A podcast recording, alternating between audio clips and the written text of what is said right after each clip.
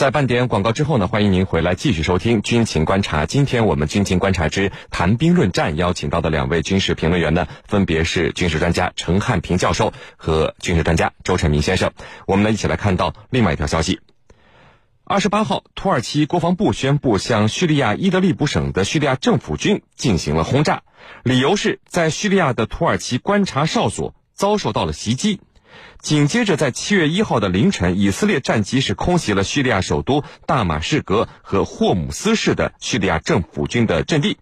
但是这次以色列没有再像之前那样向国际社会发布任何的相关消息。叙利亚政府军目标为何接连遭受土耳其和以色列的袭击？土耳其和以色列的空袭能够阻挡叙利亚政府军对伊德利卜省反政府武装的清剿吗？我们和您一起来关注。陈明啊，首先您看这个土耳其打击叙利亚政府军的目标的理由是叙利亚伊德利卜省的土军观察哨所被袭击，所以土耳其军队就要就此展开报复。那大家都知道，现在这个叙利亚政府军是在伊德利卜省清剿反政府武装，是在自己的国土上展开的合法的军事行动。土耳其军队这次的观察哨所为什么会受到袭击？土军的报复理由是否成立？请您先说说您的看法。呃，首先我们应该看到有一个大的环境，就是这次在 G20 的大阪峰会上，那么美俄之间的关系在走高。那么这个实际上反映到叙利亚战场上的话，那么呃，叙利亚政府军和俄罗斯的这个联军的士气就会高涨，那么反政府武装的士气会低落。所以在这个时候，土耳其必须要找到一个理由去支撑伊德利卜省的反政府武装，因为对于土耳其来讲，这是呃最后的一个一个重要的省份。如果说伊德利卜省都守不住，尤其是在前阵子这个叙利亚和俄罗斯的联军，那么在对伊伊德利卜省的一些这个反政府武装的清剿中，还是呃得到了一些的胜利的成果。那么这个让土耳其非常的担心。如果说这些反政府武装这个呃没有办法。支撑自己的士气，或者像之前一样一溃千里的话，那么这个最后的要地如果守不住的话，那么很有可能对土耳其未来是带来一个很灾难性的结果。因为我们知道，土耳其之所以干涉叙利亚的这个呃事务，那么主要原因是担心伊朗崛起之后会对土耳其在这个穆斯林世界的地位的一个挑战。因为无论是伊朗还是这个呃土耳其，都认为自己是呃穆斯林世界的领袖国家。那么呃，这两个国家天然在这个战略上会有一些重叠和矛盾。那么，在这个成为这个经济升升级以及是国家转型的这么一个过程中，那么无论是伊朗还是土耳其，那么都对自己的定位上是有一定的重叠的。那么这两个国家目前在叙利亚的暗战，实际上背后是有很多深层次的原因的。那么如果说是呃这个什叶派之父真正成成立的话，那么可以让。呃，伊朗的天然气以及是伊拉克的天然气通过这个地中海的东岸进到国际市场的话，那么这个对于呃伊朗来讲，这个会是一个非常重要的一个战略纵深。那么这个显然会侵犯到这个土耳其的战略利益，这个是土耳其不愿意看到的。所以这也是他不断的卡在伊特利布省这个重要的关口这个地方的一个重要的原因，因为这个地方是呃从伊朗过来天然气的一个必经之路，他想要到这个呃地中海东岸去。呃，装船，那么就这个地方是一定要走的，否则的话会绕很远的路，这个也也是会经过一些这个不太安全的地方。那么这块地方，那么现现在土耳其它一定要支支援这边把它卡住，那那么这样的话，才在后来后面的这个中东问题的后续的解决的局势中才有自己的话语权。所以在这个时候，那么他在这个外部环境不利于自己的时候，那么呃叙利亚的反政府武装想要坚守住，那么土耳其只能自己站出来说。啊，因为这个自己的一些观察哨受到了袭击，所以说他要反击。那么这个理由其实是非常牵强的，那么不能够支撑他这样的一个呃军事上行动。因为我们知道，实际上呃土耳其把自己的观察哨派到叙利亚境内这件事情，本来联合国就是没有授权的。那么他也是打着各种擦边球的理由，那么进进到了这个叙利亚境内去。所以这个事情现在看起来更多的是土耳其要给这些反政府武装。去摇旗呐喊，去助威，让他们能够更多的坚持在这儿，而不要溃散。主持人，陈教授啊，呃，我们再来说说以色列的空袭行动。过去呢，以军空袭叙利亚境内目标都是不声不响，谁问也不回答。后来呢，是有一次空袭结束后，以军一反常态，主动向外界公布了空袭是自己所为。但是这次对叙利亚政府军的空袭，以军又再次沉默了。那么这次以军打击叙利亚境内的目标，像大马士革郊区和霍姆斯市，您认为以军打的是叙利亚政府军呢，还是在叙利亚的伊朗军事目标呢？好的，这次释放出来的信息和消息啊，它是总部设在英国的，叫叙利亚人权观察组织来提供的。这个叙利亚人权观察组织非常非常的活跃。那么它呢是这次这个提供的消息啊，是有四个平民在爆炸当中丧生，其中呢还有一个只有一个月大的婴儿，啊，另外还有二十一个人受伤。按照他的说法呢是。这个大部分是平民，而且呢，他也把矛头指向了以色列，认为是犹太复国主义的一个侵略行动。这是这个也叙利亚本国所说的。那么这里头，你以色列为什么没有说，没有自己自己没有主动承认？其实他的这个症结就在这儿，因为这一次大部分是平民伤亡，还有一个婴儿，这就让整个事件啊。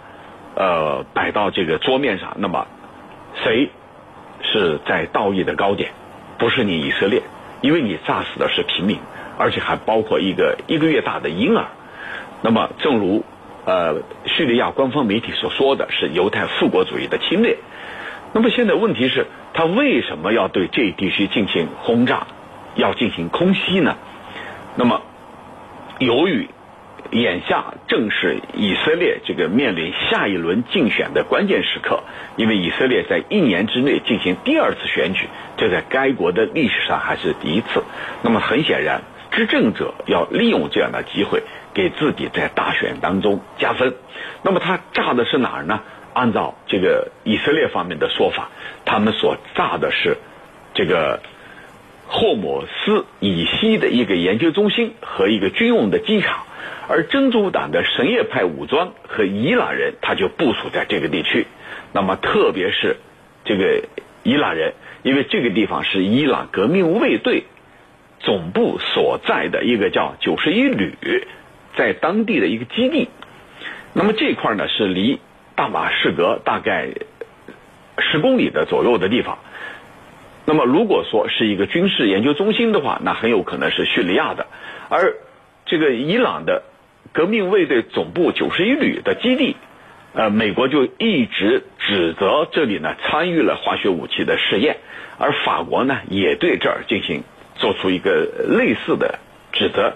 其实以色列在二零一三年的五月和一八年的二月份都曾经空袭过这处研究中心，我记得我们节目里头也曾经做过，那就是说。他们都倾向于认为这处研究研究中心对以色列构成了威胁，特别是它可能还有一些化武的生产，那更让一些以色列和西方国家呀感到是无法接受的。那么，我认为袭击的动机就在这儿。至于他为什么没有公开，因为这一次啊事发敏感，涉及到以色列国内的政治动态、政治生态，同时呢还有呢一些这个平民的伤亡。我觉得主要是这些方面。主持人。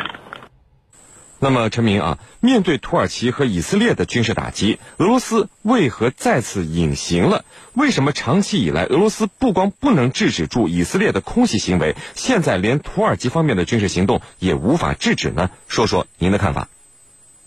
首先，还是要回到这个大环境上来说。那么，由于这个美俄在这个大阪谈的还是不错的，那么普京如果现在就在叙利亚战场，如果要翻过来的话，那么这个显然。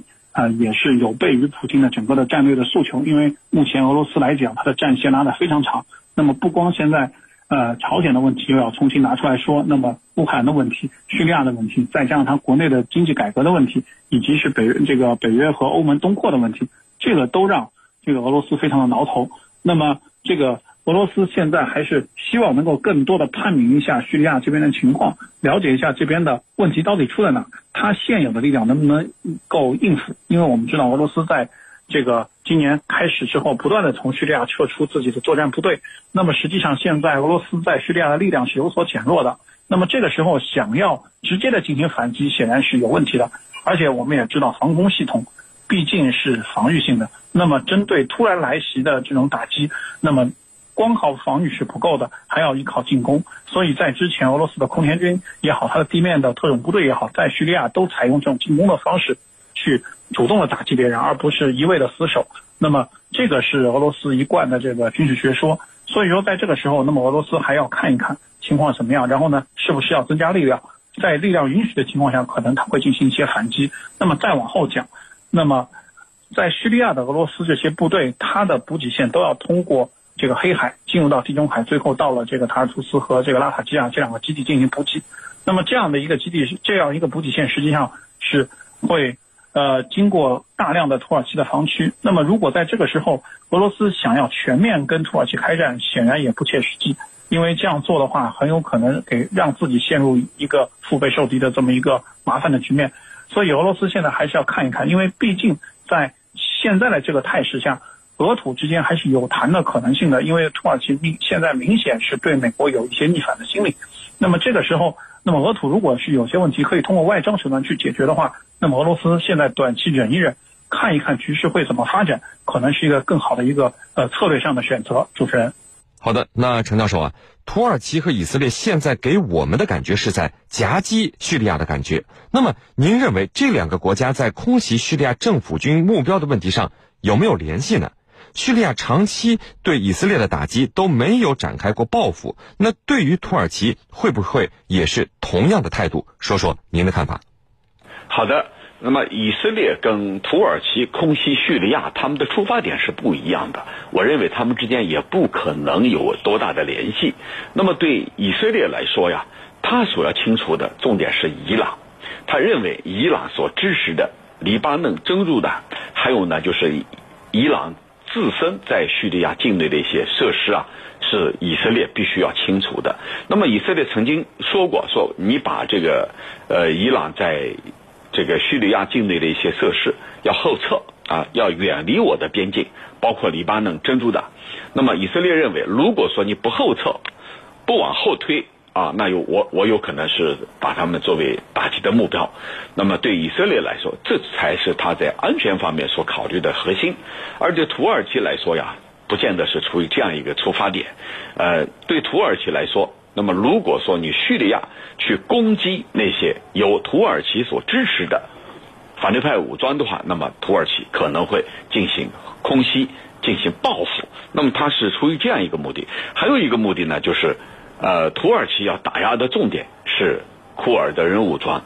他认为库尔德人武装有可能在伊拉克、叙利亚、土耳其三国边界这个地方要成立一个自己的库尔德人国。那么，这对土耳其来说是一个威胁，那么它重点会放在这些方面，因此，对土耳其和以色列他们分别空袭叙利亚境内，他们的出发点，我认为是完全不一样的。此外呢，还可以从另外一个角度来说，这个土耳其在某些程度上跟伊朗呢还有一些眉来眼去的，那这一点跟以色列又不一样，以色列是把土伊朗视为是自己的死敌。视为是自己不共戴天的敌人，那么不可能有任何的往来。而土耳其啊，在这个地方出于自己的战略考虑，跟伊朗有些这种各种各样的往来，那么他们在这个方面又是不一样的。因此，从多个层面来讲，土耳其和以色列他们分别空袭叙利亚境内，出发点、这个诉求要达到的目的和目标是不完全一样的。主持人，好的，非常感谢我们的两位军事评论员为我们带来的精彩解读，谢谢两位。纵论天下军情，解析兵道玄机，军情观察。观察。好的，接下来呢，进入到网友谈兵环节，看看我们的军迷朋友们在大蓝鲸社区是您的朋友圈里，都给我们的军事评论员陈汉平教授提出了哪些问题？陈教授，有军迷朋友问说，美国、英国和以色列呢，出动各自的 F 三五战机，在地中海举行了一次演习，这是首次有三个国家的 F 三五战机同时参与这个联合演习啊，他们这样做，您认为有什么针对性吗？好的，对这个问题啊，就是美国、英国和以色列。各自出动自己的 F 三五进行在地中海进行演习。那么他们三个国家之间这样的一个做法有没有针对性？我觉得其实针对性还是很明确的。是什么呢？那么他们在呃方位是地中海，那很显然就是要在这一地区，在地缘政治层面要有一个这个相互之间的这种互通有无。同时呢，他也达到一个什么样的目的呢？就表明他们在这个地方这个不允许其他势力。那么这里头他到底针对谁？那我觉得针对伊朗的意图还是很明确的，因为这些天来啊，国际社会有一个热点是什么呢？就是美国在中东地区针对伊朗的同盟建起来没有？这是大家很关注的。那么建没建起来？很多人说没建起来，因为对美国来说没有多少响应者。那么这个时候以色列站起来了，它很有可能就是一个最主要的响应响应者。